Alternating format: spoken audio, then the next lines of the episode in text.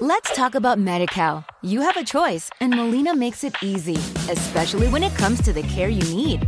So let's talk about you, about making your life easier, about extra help to manage your health. Let's talk about your needs now and for the future. Nobody knows MediCal better than Molina. It starts with a phone call. Call 866 420 5330 or visit meetmolinaca.com. Let's talk today. Crímenes, romances clandestinos, decisiones inesperadas, tramas ocultas. Aquí encontrarás las historias desconocidas y el lado oscuro de la fábrica de sueños. Fábrica de sueños. El cine y sus estrellas. Mi nombre es Patricia Slukic y esto es Bajo siete llaves, los secretos mejor guardados de Hollywood, el podcast de cine de los Andes Diario.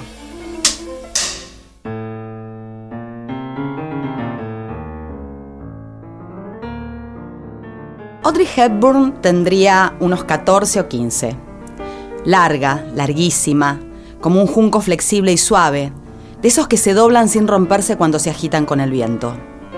Su cara afilada, sus ojos de jirafa negrísimos y brillantes se reconcentraban en cada movimiento del dedo, de la mano, del empeine encorvado hasta lo imposible.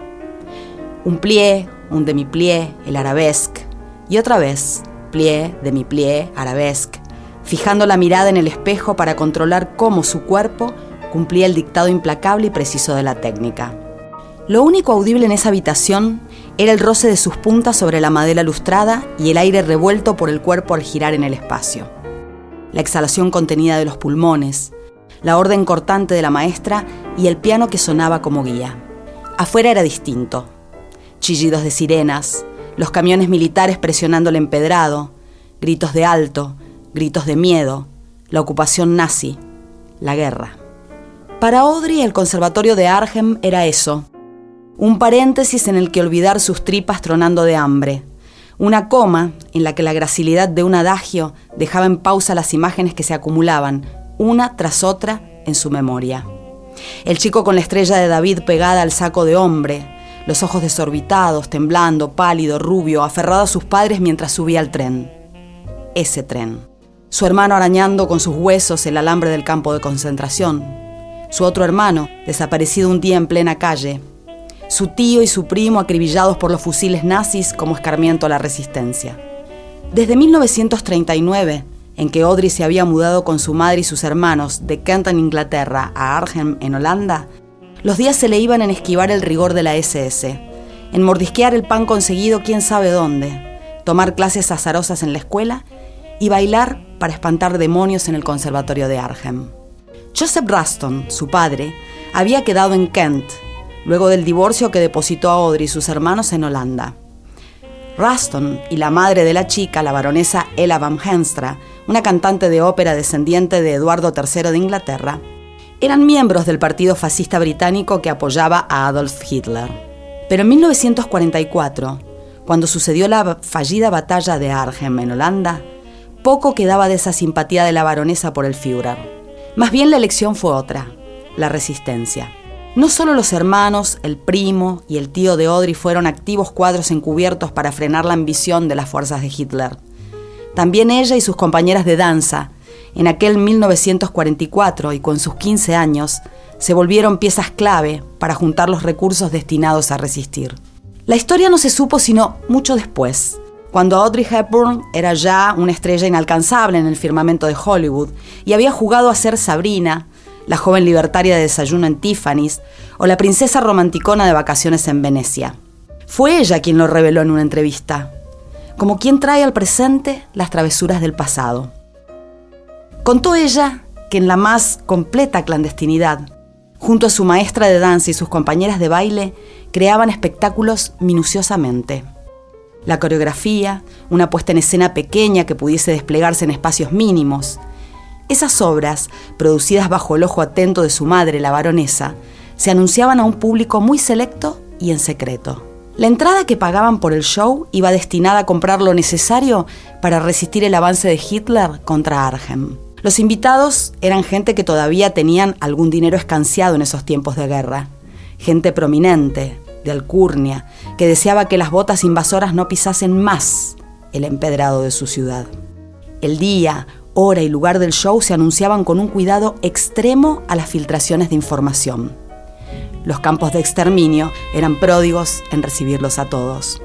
Audrey y sus compañeras esperaban nerviosas el momento de la función porque, al fin de cuentas, bailar era bailar. No importa dónde, cómo, en qué circunstancias.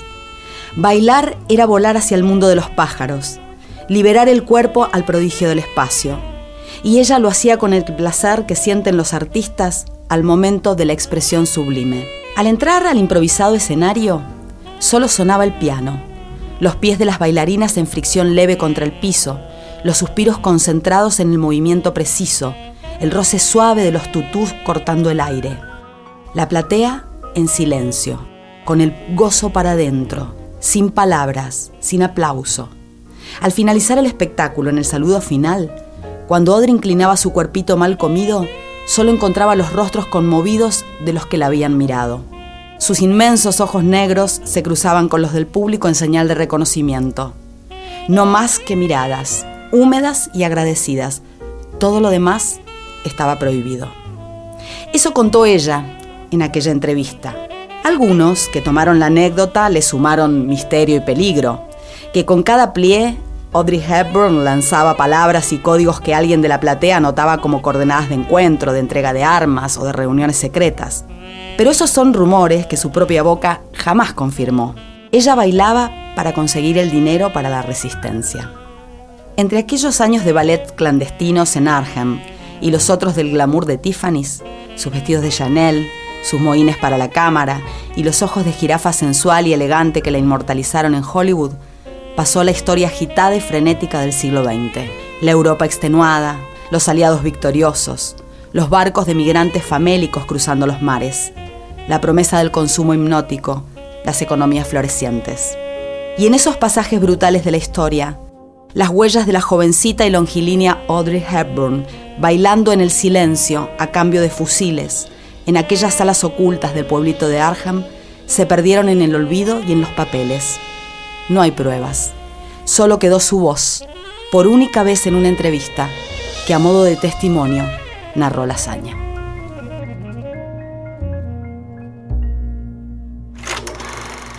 Esto fue Bajo Siete Llaves, los secretos mejor guardados de Hollywood.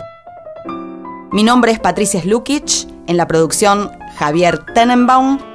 Encontrá este y todos los episodios de los Andes Podcasts en Spotify y tus plataformas amigas.